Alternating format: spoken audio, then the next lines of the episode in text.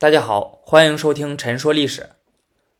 樊锦诗老师曾经说过，守护莫高窟是值得奉献一生的高尚的事业，是必然要奉献一生的艰苦的事业，也是需要一代又一代人为之奉献的永恒的事业。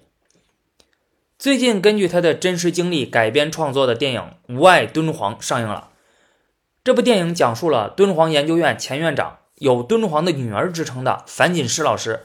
坚守大漠，守护莫高窟六十年的故事。樊老师倾其一生，为莫高窟的科学保护、学术研究、文化宣传等做出了巨大贡献。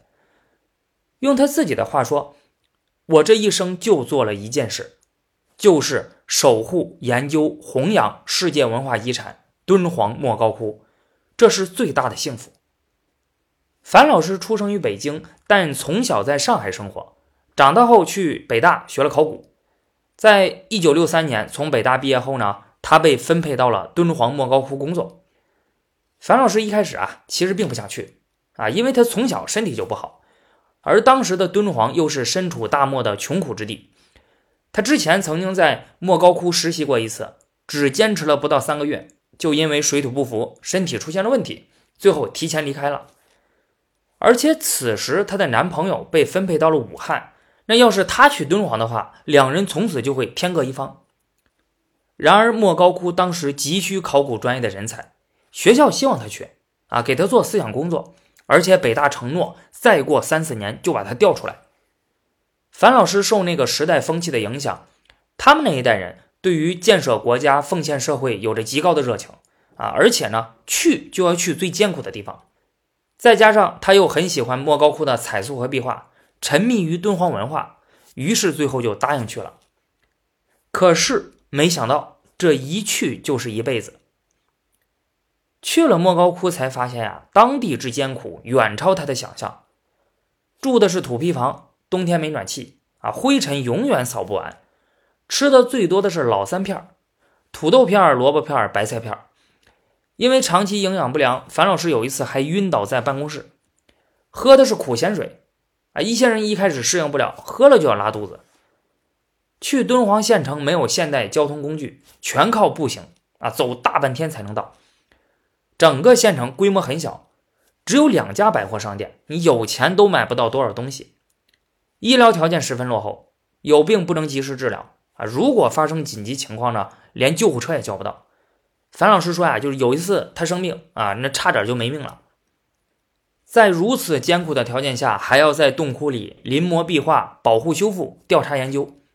在洞窟里待的时间长了，保暖做不到位的话，就容易得关节炎与鼻炎。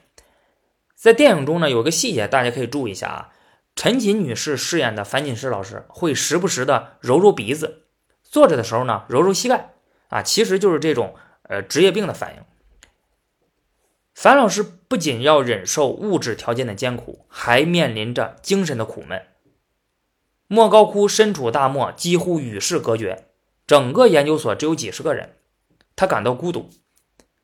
当他回忆起自己在上海、北京这种大城市的生活时呢，更是倍感失落。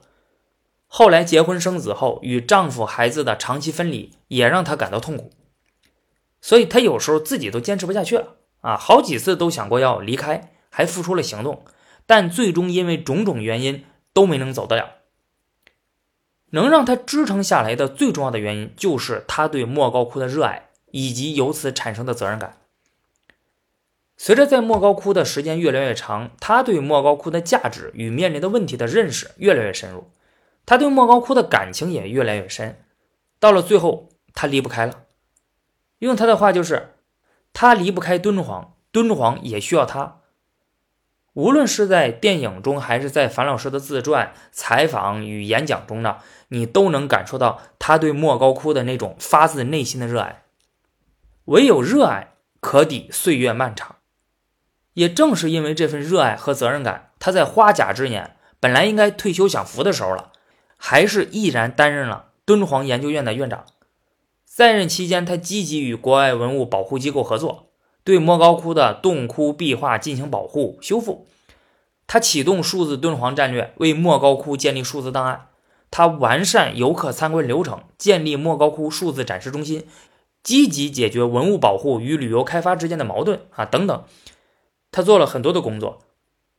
樊老师在花甲之年后的努力工作，让整个莫高窟的事业再上了一个台阶。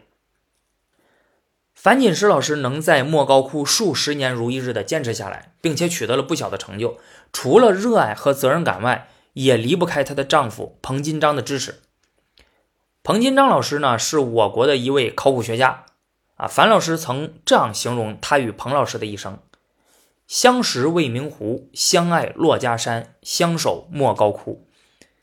樊老师与彭老师是北大的同学，所以说相识未名湖。毕业后，彭老师去了武汉大学任教，他们两个人也是在武汉大学结的婚啊，所以是相爱珞珈山。结婚后，两个人异地分别十九年，期间两个人的孩子大部分时间都是彭老师在照顾。最终，彭老师放弃了在武汉大学的事业，前往莫高窟，二人得以团聚，从此之后就一直生活在一起，所以叫相守莫高窟。我们平时听到的很多故事都是妻子为了丈夫的事业放弃自己的事业，承担更多的家庭责任，但是在樊老师这里呢是反过来的啊，这一点当时的很多男性都做不到，也正是因为如此，樊老师才说。彭金章是打着灯笼也难找的男子汉，遇上老彭这样的好人是我一生的幸运。彭老师来到莫高窟后，主持完成了莫高窟北区的考古工作。莫高窟分为南区和北区，人们的关注点一般都在南区。那我们一般去莫高窟参观的时候呢，参观的也是南区，因为北区的洞窟里啊，只有五个洞窟有彩塑和壁画，其他的洞窟就是光秃秃的，啥都没有。啊，所以人们并不重视。那北区呢，也就没有经过整体的考古清理发掘工作啊，甚至连洞窟的编号都没有。彭老师来到之后，开始了对北区的全面考古工作，对洞窟进行了编号，进行了科学发掘啊，出土了不少重要文物，最后还写成了一百多万字的考古报告《敦煌莫高窟北区石窟》。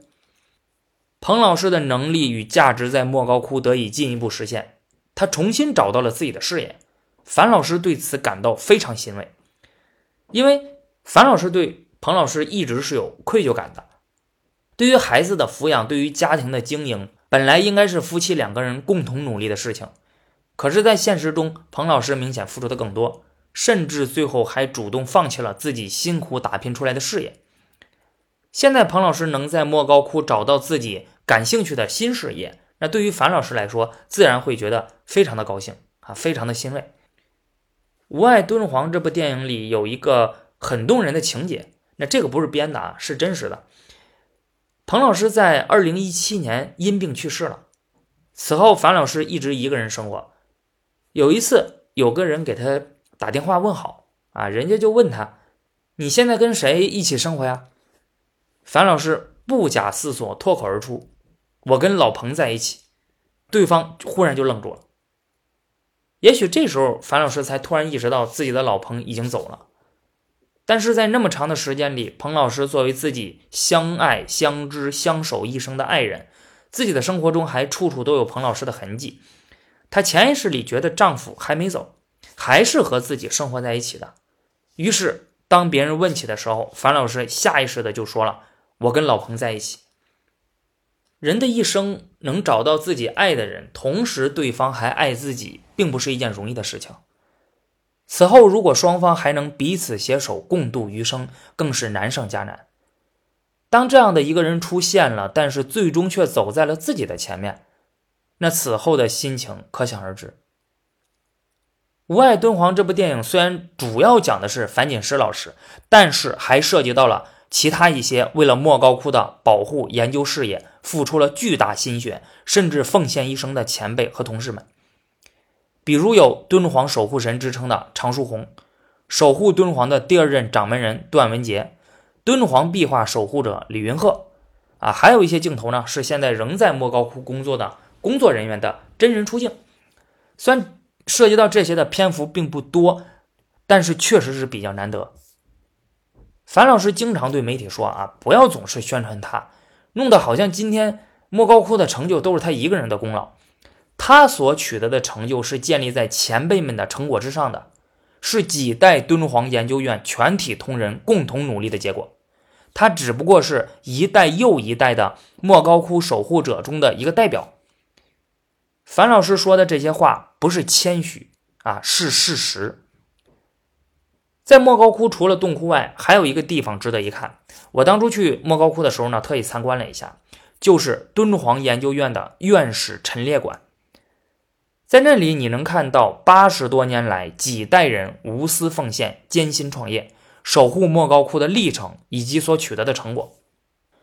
常书鸿、段文杰、石伟香、欧阳林、孙如宪、李云鹤等等，这些都是足以镌刻在莫高窟保护与研究事业历史上的名字。莫高窟自明朝嘉靖年间封闭嘉峪关后，在长达几百年的时间里都无人维护，导致破败不堪。清朝末年的时候，更是发生了藏经洞文物大量流失的惨痛事件。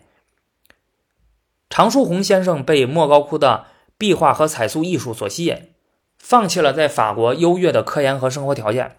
一九四三年就来到了敦煌，他白手起家，在极其艰苦的条件下，带领大家克服种种困难，对莫高窟进行研究和保护，是敦煌文物保护研究事业的开创者和奠基者。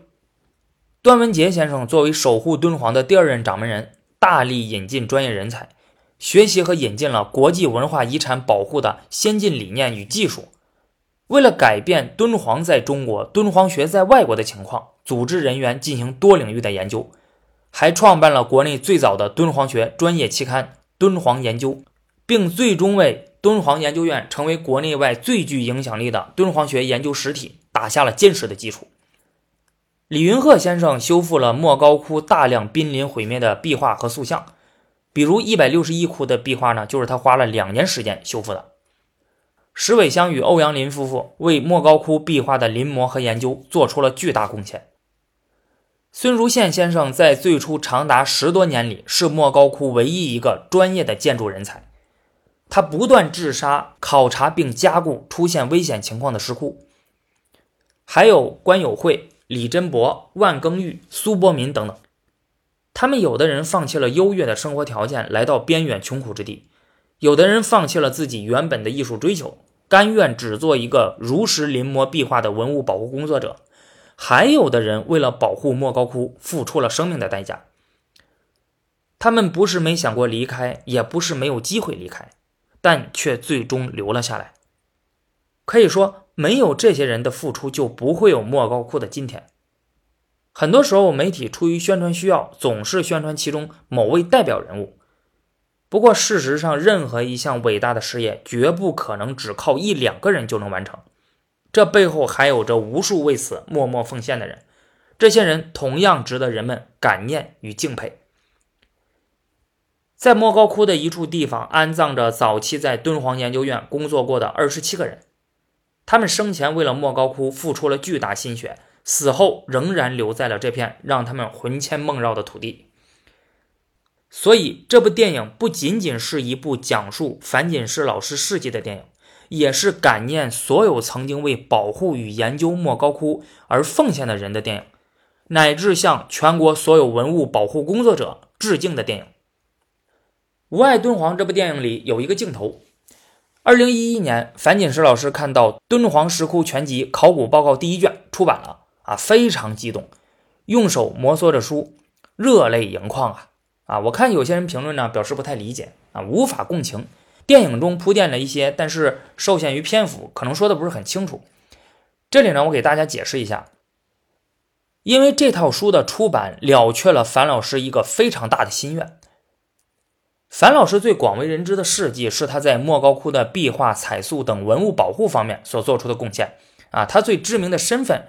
是敦煌研究院院长、文物保护专家，但是很多人忽略了，他其实还是一位考古学家。他是北大考古系毕业的。他当初去莫高窟工作是带着任务去的，什么任务？就是要完成敦煌石窟的考古报告。在他去敦煌之前，当时考古界的泰斗级人物苏秉琦先生特意叮嘱他，这次去要完成敦煌石窟的考古报告。和他说：“你研究汉代历史，人家会问你看过《史记》没有，看过《汉书》没有？不会问你看没看过谁谁谁的文章。考古报告就像二十四史一样，非常重要，必须要好好搞。苏秉琦先生的这句话，历史专业或考古专业出身的人啊，应该会理解是什么意思。这里我解释一下，在历史学界研究中国古代的历史，尤其是明朝之前的历史，没有二十四史的话，研究起来会遇到巨大的困难，甚至有的历史你根本都没有办法去做研究，因为二十四史是基础史料，历史上发生的很多事情，现在流传下来的书中呢，只有二十四史有记载，而且相对来说更加全面系统。而考古学研究的基本方法是田野调查和发掘。这一点和历史学研究更多的是依赖历史文献不一样，考古报告就是对田野调查和发掘出来的遗迹遗物进行全面、系统、准确的记录，它是考古学研究的基础资料。因此，考古报告就像是考古学界的二十四史啊，可见它有多么重要。樊老师的大学导师是素白先生，这也是考古学界的泰斗级人物，对此也是非常的关注。也希望樊老师能够做好这个报告。发展到后来，很多的文物保护专家、艺术和人文学科研究的专家学者啊，都期盼能了解敦煌石窟每个洞窟的全部信息资料，对这份考古报告可以说是翘首以盼。但是，樊老师在很长时间里迟迟没有搞出来，主客观原因都有。一是上个世纪六七十年代。一系列的政治运动导致莫高窟的业务几乎都停滞了啊，根本不可能去搞。二是等到快改革开放了，他又被任命为研究所副所长，此后还分管文物保护，大量的日常事务、行政事务占据了他绝大部分的时间和精力，根本没有多余的时间搞业务。素白先生还为此批评过他，让他好好做学问，专心做自己的考古研究，其他的事情少管。啊，不能把大量的时间耗费在和自己专业无关的事情上。后来，樊老师的丈夫彭金章老师负责莫高窟的北区考古，并把考古成果写成了考古报告。啊，苏白先生呢，当着樊老师的面敲打他说：“彭金章不错，你瞎忙。”三是敦煌石窟中，仅莫高窟就有洞窟七百三十五个，壁画四点五万平方米，彩塑两千四百多尊。里面所藏的信息丰富多彩，如此大体量的考古报告绝不是一个人可以完成的。长时间里，莫高窟一直人才匮乏，也无法组织足够的人力来干这个。另外，樊老师自己呢，他也没想清楚这个报告到底该怎么弄，所以敦煌石窟的考古报告迟迟未能完成。对此，樊老师一直都心存愧疚，于心不安。他说：“这个考古报告迟迟没有完成，是我平生欠下的最大的一笔债。”进入二十一世纪后，樊老师下定决心，无论如何也得开始搞起。啊，用他的话说就是：如果不把石窟考古报告做出来，这一辈子来敦煌干什么来了？院长当的再好也没用。经过一系列的努力，克服了种种困难，最终在二零一一年出版了《敦煌石窟全集》。第一卷考古报告，此时距他来敦煌工作已经过去了四十八年，啊，所以你说樊老师能不激动吗？啊，能不热泪盈眶吗？如今第二卷也即将出版，不过这离完成这一世纪工程啊还早的呢，啊，因为当初规划了一百卷，樊老师希望把这份考古报告做成科学、完整、系统、全面反映敦煌石窟的资料。哪怕未来有朝一日莫高窟不复存在了，后人也能根据这份资料将其重新复原。所以在电影中，樊老师才说，出版完可能需要两百年、三百年，甚至更长的时间。他这一辈子能出一卷是一卷。《无爱敦煌》中有一场樊锦诗老师和旅游公司老总吵架的场面，双方为了莫高窟的旅游开发吵得不可开交。啊，这部电影整体比较平淡。这应该是其中最大的一场冲突戏了。上个世纪九十年代后期，来莫高窟旅游的人越来越多，旅游公司希望与莫高窟合作，成立开发公司，大力开发莫高窟的旅游资源，之后还要上市融资。樊老师对此持坚决反对的态度，他认为莫高窟的生态已经非常脆弱了，自然环境一直在侵蚀着洞窟壁画彩塑，研究院保护都保护不过来。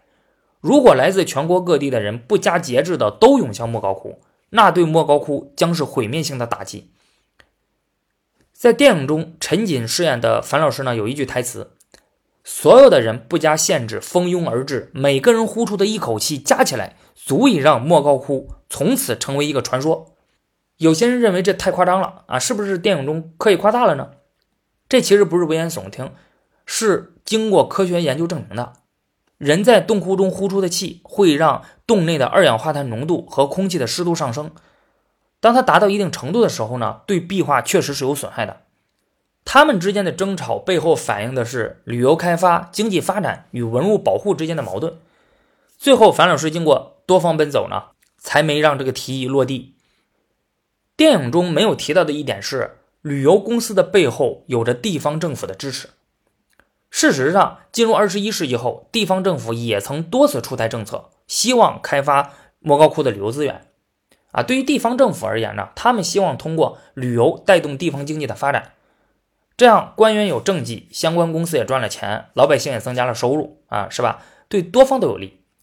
最后也是樊老师多方奔走，都按了下去。在电影中呢，那位旅游公司的老总对樊老师说。人民群众要来看莫高窟，要来看敦煌，你是拦不住的。莫高窟是敦煌的莫高窟，不是你敦煌研究院的莫高窟。我觉得我们不能直接说旅游公司、地方政府的这种做法就是完全不合理的啊，因为当时全国都是以经济建设为中心的，地方政府最重要的职责就是发展经济。我们也不能认为当地人希望赚钱、提高生活水平的想法。以及全国人民希望到莫高窟参观的心愿是错的。大家听我前面讲的啊，就知道当时的敦煌有多穷。现实生活中总是有一些这样的人，他们自己生活在发达地区，享受着现代文明的发展成果，却经常有着道德优越感，以一种居高临下的态度告诉生活在贫苦地区的人：保护文物是第一位的，是超越一切的啊！你们要自觉做出牺牲。在我看来，这是非常虚伪的空喊口号的行为，是忽视他人合理的利益诉求的行为，是非常不可取的。旅游开发、经济发展与文物保护之间存在着永恒的矛盾，我们要做的应该是在二者之间尽量做到一种平衡，应该努力想办法二者兼顾，而不是一上来就说什么文物保护是超越一切的啊，去片面的、孤立的看待文物保护的问题。樊锦诗老师难能可贵的一点在于是，虽然他极其重视文物保护，也屡次压下了大力开发莫高窟的旅游资源的提议，但是他并没有止步于此，而是以实际行动解决了人们参观莫高窟的需要，从而也间接为当地人通过旅游发展经济、提高收入做出了一定的贡献。在他的领导下，敦煌研究院通过与美国盖蒂保护研究所的合作。计算出莫高窟每天最大的游客承载量，从而合理的控制参观人数啊，在旅游开发与文物保护之间做到平衡。一开始的测量结果是三千人啊，樊老师马上就觉得不行，说太少了，这么点怎么能够呢？最后通过建设莫高窟数字展示中心，优化参观流程，将每天最大的游客承载量翻了一番，达到了六千人。他还通过数字敦煌战略，将莫高窟的洞窟壁画彩塑搬到网上，让人们能够足不出户也可以参观。限制参观的政策并没有阻碍人们去莫高窟旅游的热情，因为莫高窟的存在，加上还有其他一些旅游景点，敦煌虽然地处西部大漠，但是每年仍然吸引了很多人去旅游，敦煌成为了一个旅游城市。我二零一六年去的时候呢，当地的经济发展、人民生活水平啊，比在书中看到的当年那时候强了太多。《无爱敦煌》上线前后，因为片方在海报里称樊锦诗老师是樊锦诗先生啊，引起了不小的争议。有人认为樊锦诗老师是女性，拿先生来称呼樊老师是性别歧视，不尊重女性。有的人则认为这么称呼恰恰体现了尊重。因为先生是对那些做出突出贡献的女性的尊称，还有人反对这种观点啊，认为先生一词具有明显的性别化意味。现在只要是男性就可以被称之为先生，而女性必须得做出突出贡献才能成为先生，这就是赤裸裸的歧视。关于是否应该称呼杰出女性为先生这个话题呢，早已不是什么新鲜的争论了。这些年呢，一直都存在。恐怕还是需要呃长时间的理性探讨才能达成较为一致的意见。我这里想说的呢是另一种啊认为这部电影歧视女性的评论。这些人的意思呢，大概就是说呀，这部电影用了大量篇幅描述丈夫对家庭和孩子的付出，樊老师对此感到愧疚，并感谢丈夫的支持。而在结尾部分招聘一位女性时，樊老师告诉她，来敦煌实现抱负，必须要带着爱情一起来。这些暗搓搓的表明了影片在强调女性作为独立个体，不配有独立的内核，并实现个人价值，必须要有另一半的支持，必须要对得起家庭。说实话，当我看到这种批评时候呢，我深感震惊。这部电影我也看了，我很奇怪，为啥有人会有这样的观影感受？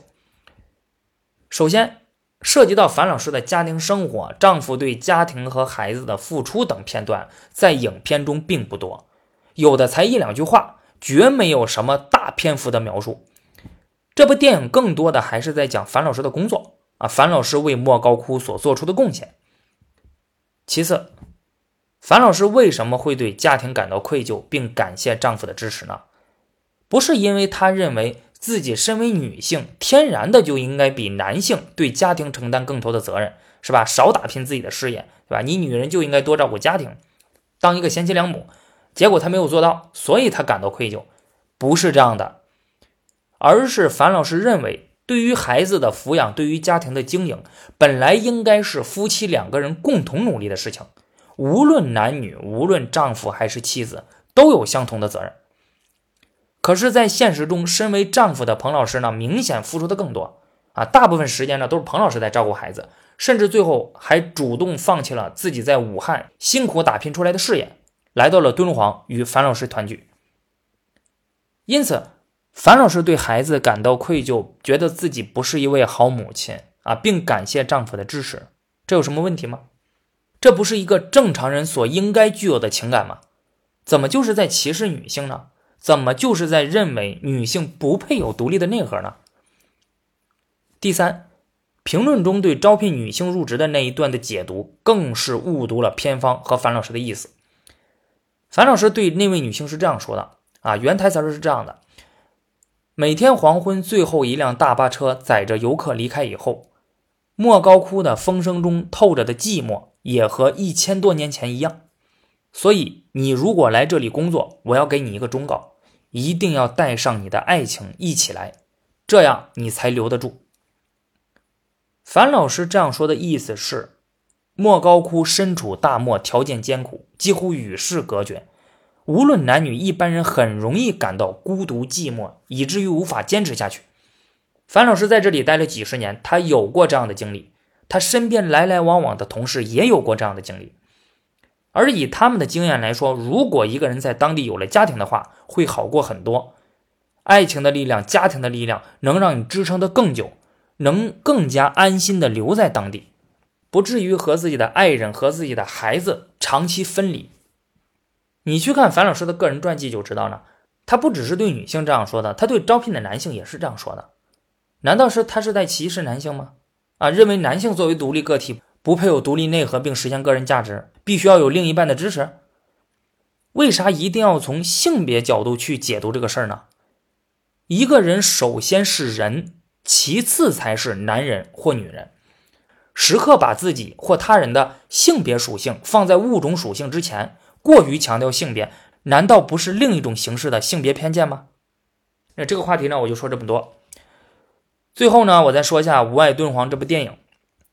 这是一部带有纪录片性质的纪实电影，受限于时长和审查啊，有不少内容都没讲啊，有的虽然涉及到了呢，但是讲的不细，所以建议最好是结合樊锦诗老师的自传《我心归处是敦煌》，樊锦诗自述来看啊，效果更好。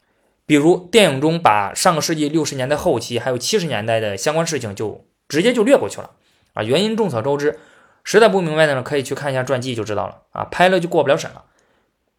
整部电影，说实话，给我的感觉拍的还是有些散啊，有些流于表面。幸好有樊锦诗老师的事迹和陈瑾女士的精湛演技，给影片增色不少。不过我也得说一句，就是假如主角不是樊锦诗老师啊，而是个虚构人物的话，那这部电影也许就有些一般了。可以说，樊锦诗老师的个人经历，以及那些为了莫高窟的保护与研究穷尽心血、奉献一生的文物保护工作者，才是我去看这个电影的真正原因，也是我建议其他人去看的最重要的原因。